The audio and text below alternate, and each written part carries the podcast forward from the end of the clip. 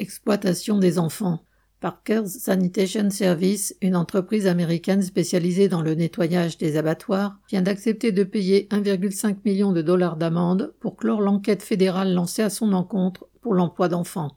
Leur travail consistait à nettoyer les machines des clients de Packers, géant de l'agro-business, qui possèdent des abattoirs et des usines de conditionnement de viande, principalement dans le Midwest.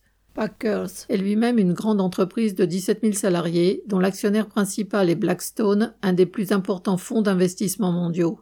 Bien qu'il soit illégal d'employer des moins de 18 ans à des travaux dangereux, selon les enquêteurs, au moins 102 jeunes, dont certains de 13 ans seulement, travaillaient chez Packers. La pratique est courante, relevée dans au moins 13 usines alimentaires situées dans 8 États. Certains de ces enfants, souvent issus de familles hispaniques immigrées, travaillaient 5 ou 6 nuits de suite de 23 heures à 5 heures. Leur scolarisation était interrompue ou uniquement formelle.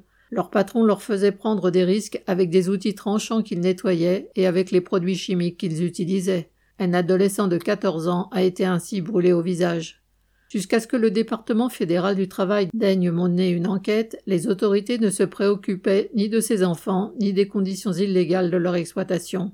Au contraire, l'Iowa était en train de changer sa législation pour qu'il soit légal d'employer des jeunes de 14 et 15 ans à nettoyer les abattoirs.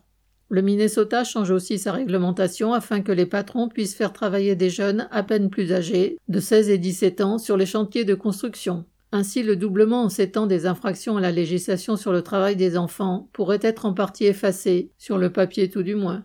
Légaliser l'exploitation des mineurs par les entreprises pour effacer le crime, il suffisait d'y penser. Lucien Détroit.